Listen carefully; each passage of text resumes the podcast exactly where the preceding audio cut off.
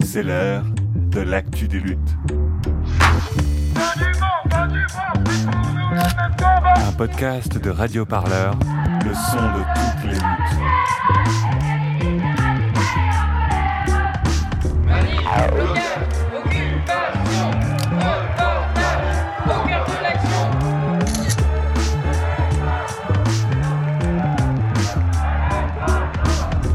Entre Flashball et Lacrymo, Radio Parleur dans son micro.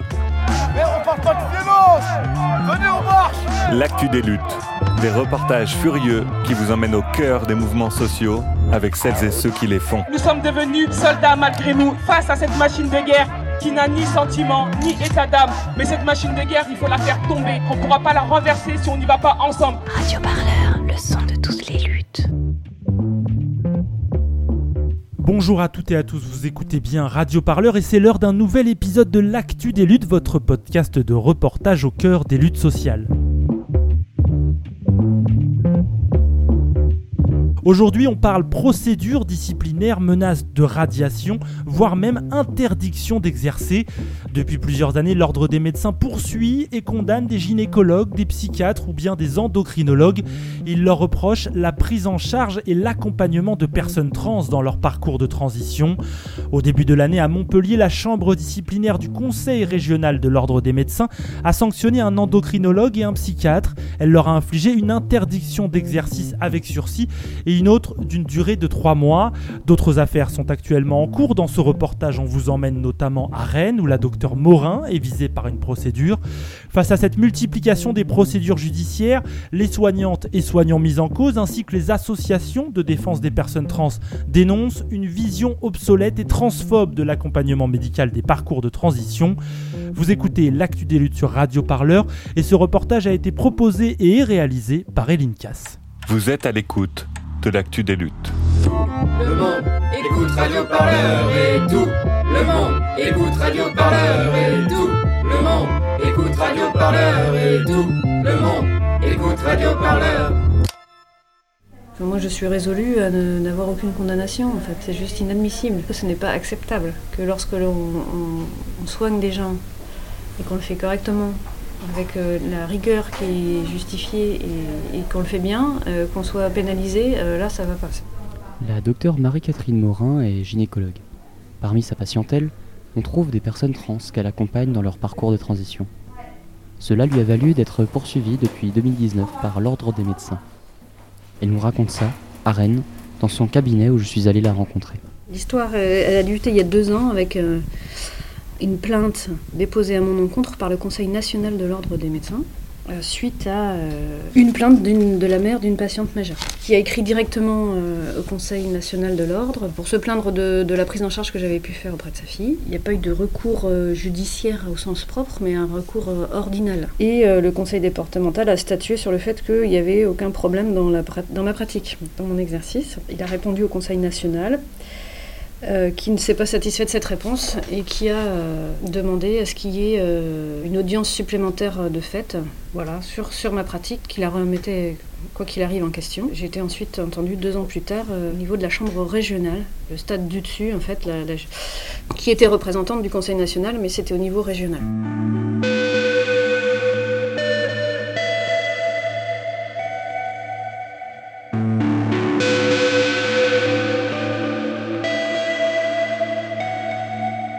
S'agit donc d'une sorte de système judiciaire interne.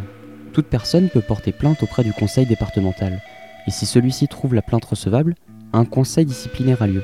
Les peines que l'ordre peut donner vont du blâme à l'interdiction d'exercice définitive. Mais de quoi est-elle précisément accusée? Bah, ça, je peux vous dire ce qui m'est reproché, parce que il c'est assez générique. Il m'est reproché de faire une prise en charge qui ne soit pas euh, multidisciplinaire. Sur ça, il se, il se réfère aux recommandations de la HAS de 2009, qui sont des recommandations qui ne sont pas euh, une injonction euh, de pratique. Euh, il m'a reproché de voir des, Alors je, parle, c'est pas mon nom, hein, mais je parle au nom du Conseil de l'ordre. Je suis gynécologue. Je me serais engagée à ne voir que des femmes en consultation et je n'ai pas le droit de voir d'hommes. C'est totalement faux. hein, c'est écrit nulle part. euh, voilà. Un médecin soigne euh, tous les gens euh, qu'il rencontre, quelle que soit sa spécialité. S'il y a quelqu'un qui fait un arrêt cardiaque, je m'occupe pas de son genre pour euh, faire un massage. Enfin, ça n'a pas de sens. Et euh, la, dernière chose qui m'est reprochée, c'est euh, de prescrire des traitements hormonaux substitutifs. Et j'en aurais pas le droit alors que ça fait totalement partie de mes compétences.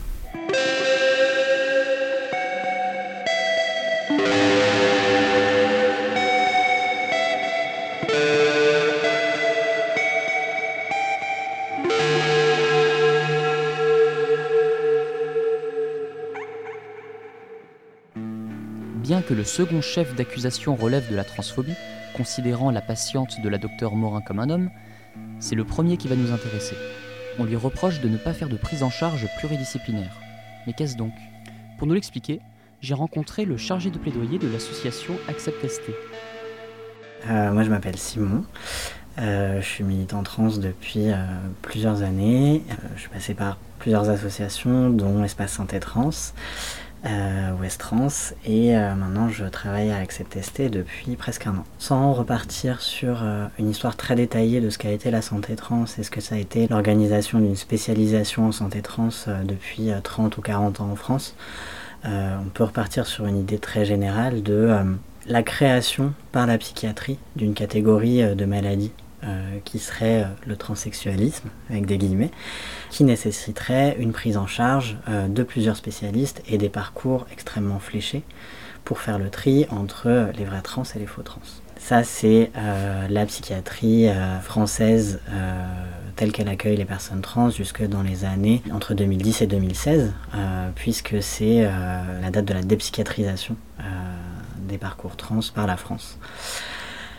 De là découle euh, l'idée que c'est une prise en charge complexe qui nécessite des réunions euh, et des équipes euh, qui réunissent psychiatres, endocrinologues, chirurgiens et toute autre spécialité euh, pouvant accompagner les personnes. Ce sont des, équipes qui existent encore euh, dans beaucoup d'hôpitaux avec des pratiques tout à fait variables euh, selon les médecins qui y travaillent, avec plus ou moins de maltraitance selon les, les médecins qui y travaillent et plus ou moins de compétences aussi. Ce qui se passe et ce que les mouvements trans euh, euh, dénoncent depuis les années euh, 80, depuis les années 2000, c'est que sont des modes de suivi qui ignorent totalement la notion de, euh, d'autonomie des personnes et d'autodétermination. On est sur euh, des modes de pensée euh, organisés par euh, vraiment une vieille psychiatrie qui contrôle euh, ce qu'est un homme, ce qu'est une femme, euh, et qui souhaite décider et euh, mettre des rails pour éviter que quoi que ce soit en dépasse. Quelqu'un qui est en réflexion et qui dit je,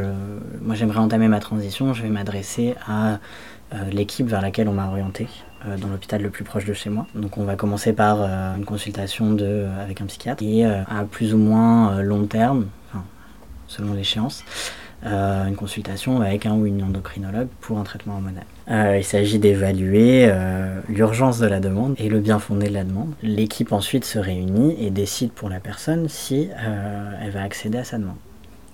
Sans que les personnes, à 99% du temps, soient associées à ces, réunions qu'on appelle de concertation pluridisciplinaire. Ce qui se passe donc c'est que on fait le tri entre euh, les demandes de prise en charge auxquelles on accède et celles qu'on refuse. Et on voit ce que ça comporte en termes de, premièrement, d'inégalité morale euh, sur ce qu'est euh, le système de soins et ce que devrait être le système de soins en France. Euh, deuxièmement, de création euh, de prise de risque, puisque, je pense qu'il faut le rappeler, les soins qui sont liés aux transitions euh, euh, ne sont pas des soins de confort, amènent du confort et amènent du bien-être, mais ne sont pas des soins de confort, et sont de toute façon des parcours dans lesquels les personnes s'engagent la plupart du temps, qu'elles aient un accompagnement médical ou pas. Il y a plein de façons d'aborder les choses, que ce soit d'une perspective féministe on se dit bah en fait chacun ou chacune est en mesure de décider ce qu'elle veut pour sa personne et donc devrait accéder à des soins gratuitement et de la meilleure qualité possible. On peut aussi se dire euh, dans une perspective de réduction des risques euh, que euh, de toute façon les personnes entament leur parcours de transition, qu'il y ait une prise en charge ou pas, et donc ce serait quand même mieux qu'elles soient accompagnées par un ou une médecin compétent.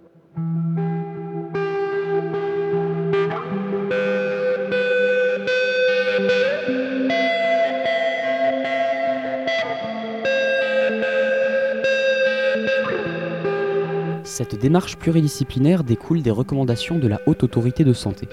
Elles sont considérées comme obsolètes par un grand nombre de professionnels et personnes concernées. L'institution commence à le prendre en compte puisqu'elle a organisé fin juin une conférence intitulée Sexe et genre en santé, ainsi qu'un rapport du même titre. Mais en attendant une révision future, l'état actuel des recommandations font que la docteure Morin se retrouve jugée par l'ordre des médecins.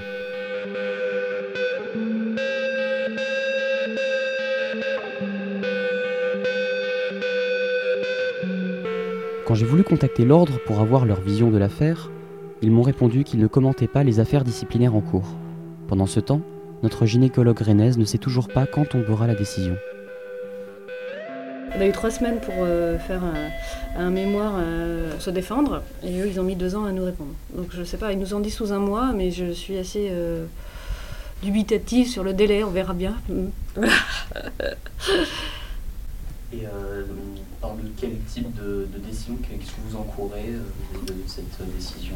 Alors, a priori, je peux pas encourir la prison, c'est déjà pas mal, mais je peux encourir une radiation. La, pire euh, sanction, ça serait une radiation euh, définitive, euh, voilà, l'interdiction d'exercice, ou une radiation temporaire.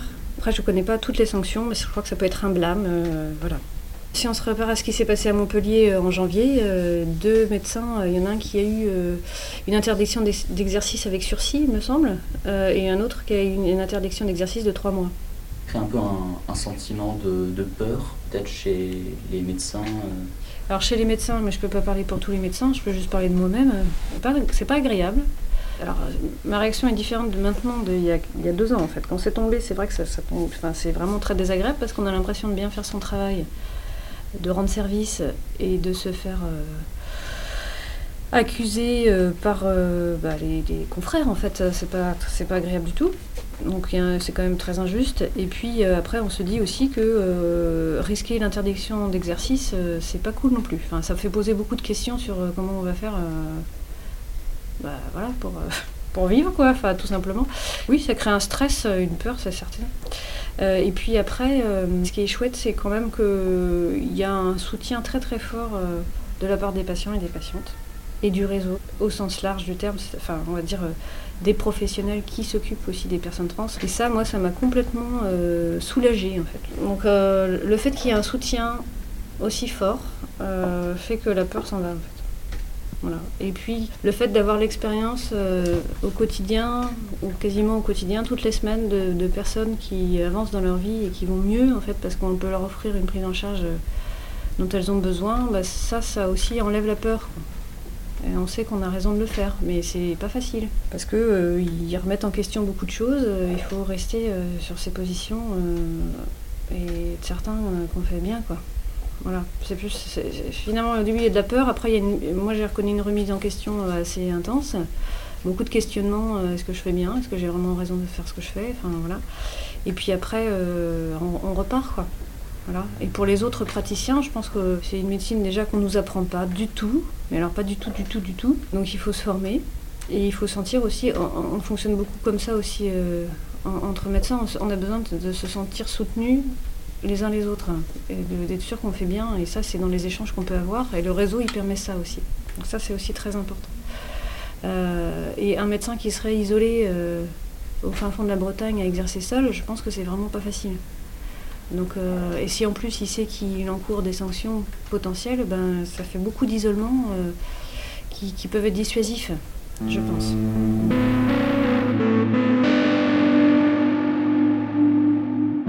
Faire face à cet isolement et apporter une meilleure prise en charge des transitions, différents réseaux se sont créés. Ce jour-là était présent avec nous Raphaël Magnan, cofondateur du réseau santé trans, le REST. Vous connaissez euh, Bah oui, on se connaît. Oui, oui. oui, oui, on est ensemble au sein du réseau. Voilà. Qu'est-ce que ce réseau?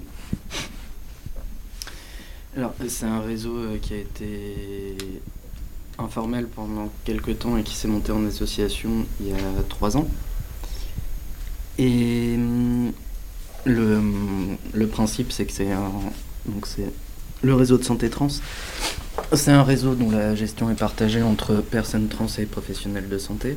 Euh, le principe, c'était de, hum, de réussir à faire des choses ensemble, notamment sur les, les transitions médicales, d'arriver à proposer de la formation pour les professionnels de santé au sein du réseau et euh, aussi un peu à l'extérieur. Le principe c'est d'échanger entre euh, professionnels de santé et personnes trans sur euh, l'expertise que chacun chacune a sur les problématiques de santé et sur les problématiques sociales de transphobie et tout ça.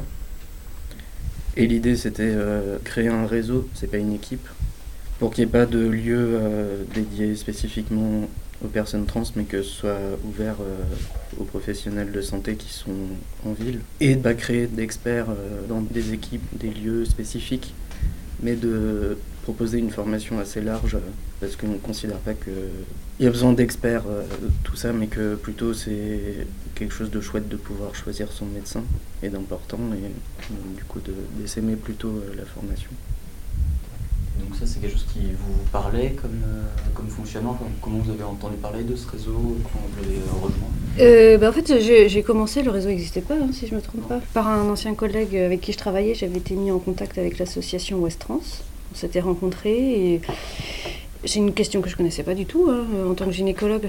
Le, soin des personnes transgenres, je, enfin, pas formée, j'étais pas formée à ça du tout. On a échangé et j'ai appris qu'il y avait un manque de médecins en fait, euh, et que dans la région il y avait soit personne ou soit pas grand monde personne. voilà. Enfin, pour moi, c'est important. L'accès aux soins, c'est fondamental. Et vu les échanges qu'on avait eus, je me suis dit que c'était accessible, vu les connaissances et la formation que j'avais, de pouvoir euh, prendre en charge les personnes trans. Il n'y avait pas encore le réseau. Puis ensuite, ça, ça, il arrive assez vite finalement le réseau. Euh, et c'était bien de pouvoir euh, rencontrer d'autres professionnels de santé qui, en fait, que je ne connaissais pas à la base, et euh, de pouvoir euh, voir qu'il y avait d'autres personnes motivées aussi dans la prise en charge, de ne pas être isolé aussi, c'était important. Voilà. Donc, qu'il y avait quelque chose qui se construisait et qui, enfin, c'était aussi chouette de pouvoir voir qu'il y avait quelque chose qui se mettait en place en fait sur Rennes. Voilà.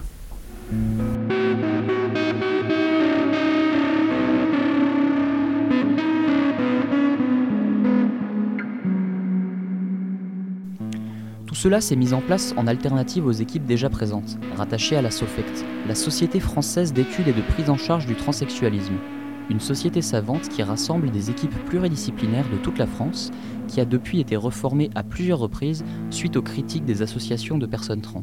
En Bretagne, c'est un peu particulier parce qu'il y a une équipe qui s'est montée à Brest il y a quelques années c'est des médecins qui, euh, qui, suivaient déjà des personnes trans avant, enfin de rejoindre la SOFECT, et sur lesquels euh, il y avait des retours de l'ordre du très inquiétant, euh, que ce soit les endocs ou les chirurgiens. Quoi. En termes de suivi hormonal, il y avait des retours sur des femmes trans à, qui on prescrivait de l'androcure seule, sans, sans oestrogène pendant des années, qui du coup n'allaient pas très bien, et qui, à partir du moment où elles allaient trop mal, étaient mises à la porte. Quoi.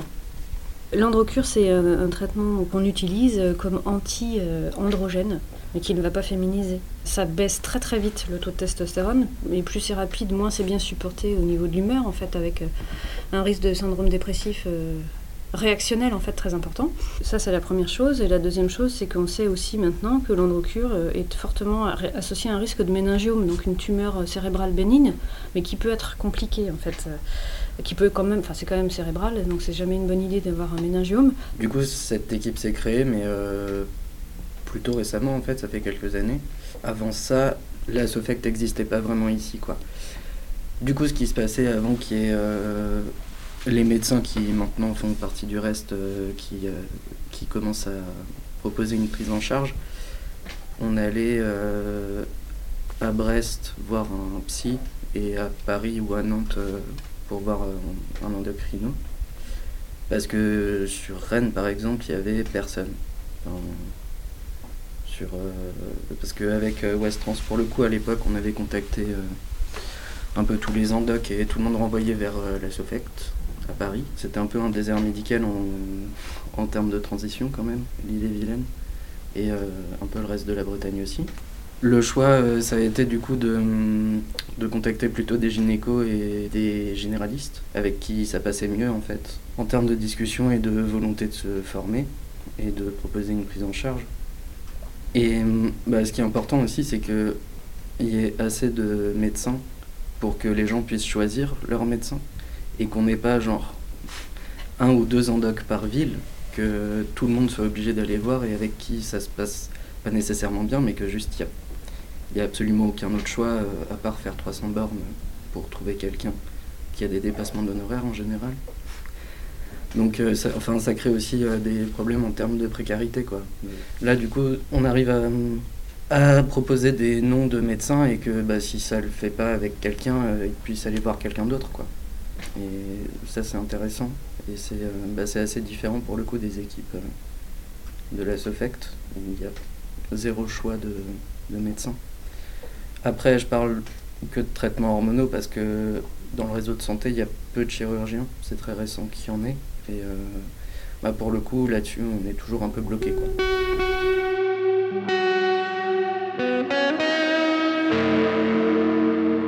Le choix entre le parcours dit libre et le parcours pluridisciplinaire, toutes les personnes trans doivent le faire quand elles décident d'entamer une transition médicale.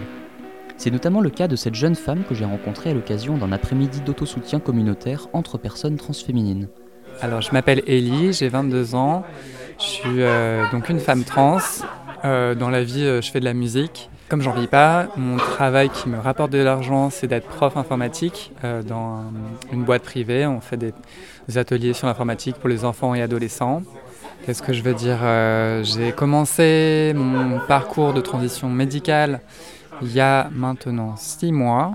J'ai euh, réalisé que j'étais une meuf en août 2020, donc ça fait euh, ça fait neuf mois.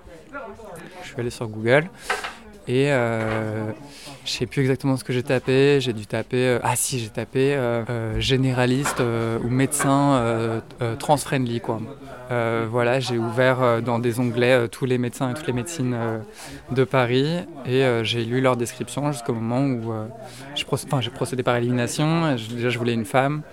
Et puis, bah, j'ai fini par trouver ma médecine comme ça parce que la description me plaisait. Et puis, voilà, elle bossait au, planning familial. euh. Du coup, voilà, j'ai trouvé ma médecine comme ça. Il y a aussi un truc que j'ai fait, c'est que en faisant cette recherche-là, euh, j'ai trouvé la brochure de Outrance, qui est une brochure qui explique euh, les différentes démarches médicales qui existent pour un parcours trans. Dans la brochure, il y avait marqué qu'il fallait éviter les... J'ai oublié le mot. équi- Équipe pluridisciplinaire.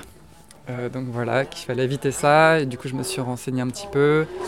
Et euh, donc ça m'a conforté dans l'idée de chercher euh, une personne dans, le, privé, entre guillemets. Enfin, J'avais choisi ma médecine déjà, mais c'était un peu... je, l'avais en tête, mais j'avais pas encore fait j'avais pas encore pris la décision de l'appeler pour lui dire ok j'ai besoin d'être suivi, etc.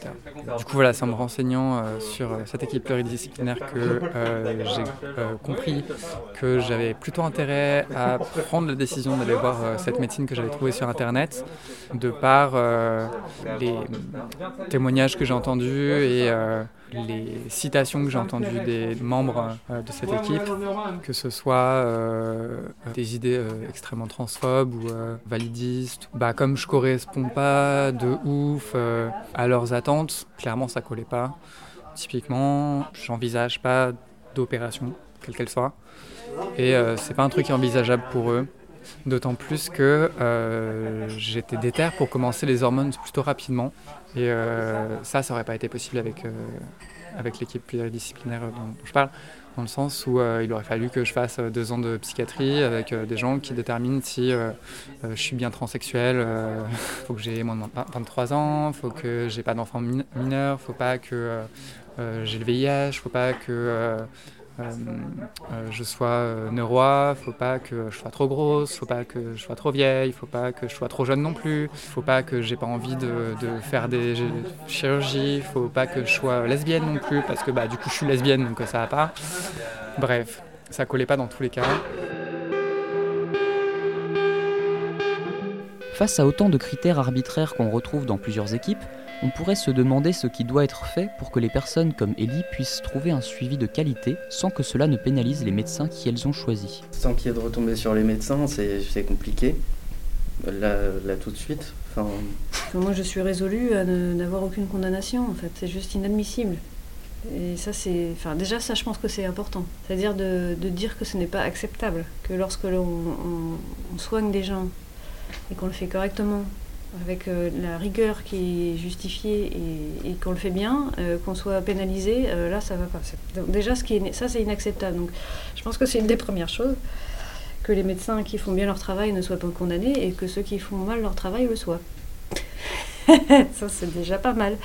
Et après, je pense qu'il y a euh, une question de fond, de sociétal, ça c'est beaucoup plus large et politique et ça, moi, enfin à titre personnel, ça me dépasse complètement. Pour éviter euh, les attaques euh, de médecins, je pense que c'est important qu'il y ait un soutien communautaire, à la fois des assos et de la communauté trans. Quand des médecins se font attaquer, qu'on montre euh, du soutien et qu'on soit là, quoi.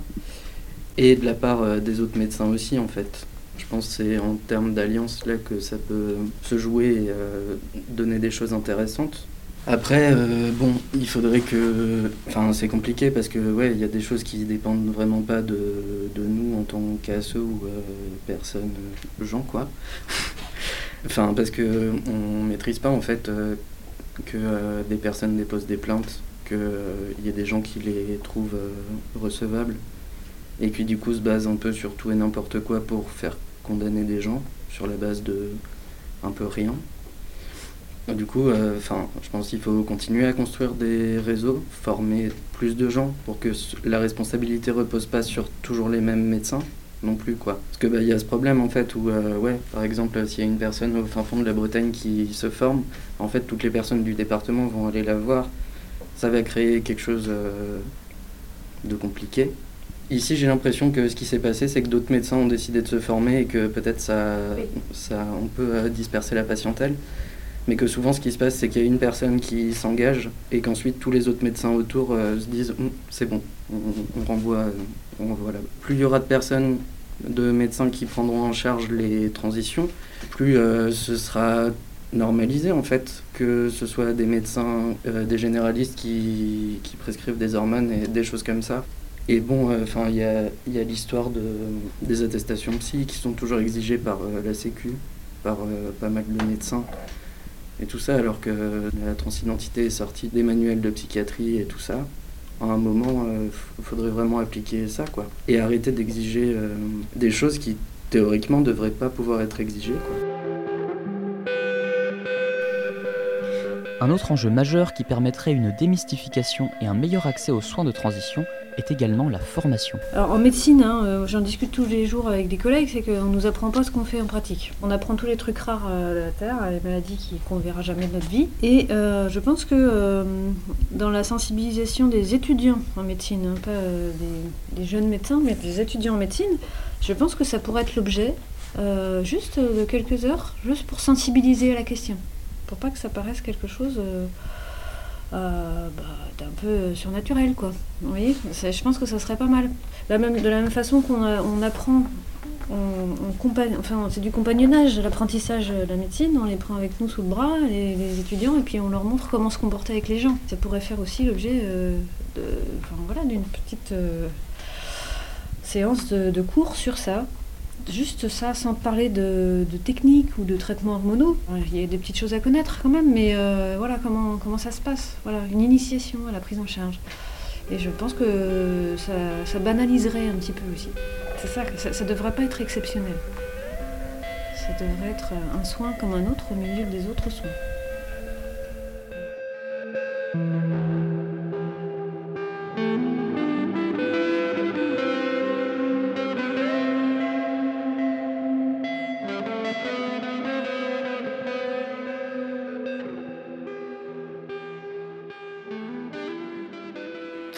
À l'écoute de l'actu des luttes.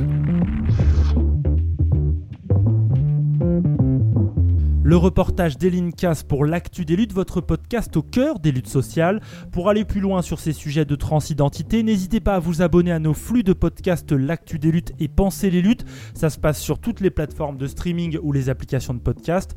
Vous y trouverez des entretiens, des émissions, des reportages consacrés à ces sujets.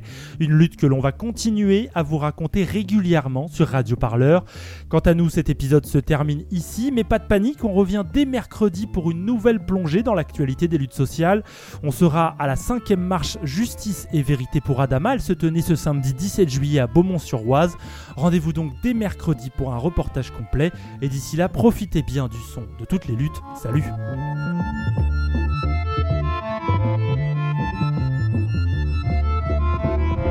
Vous écoutiez L'actu des luttes. Un podcast de Radio Parleur, le son de toutes les luttes. Pour ne rater aucun épisode, abonnez-vous sur toutes vos applications de podcast préférées.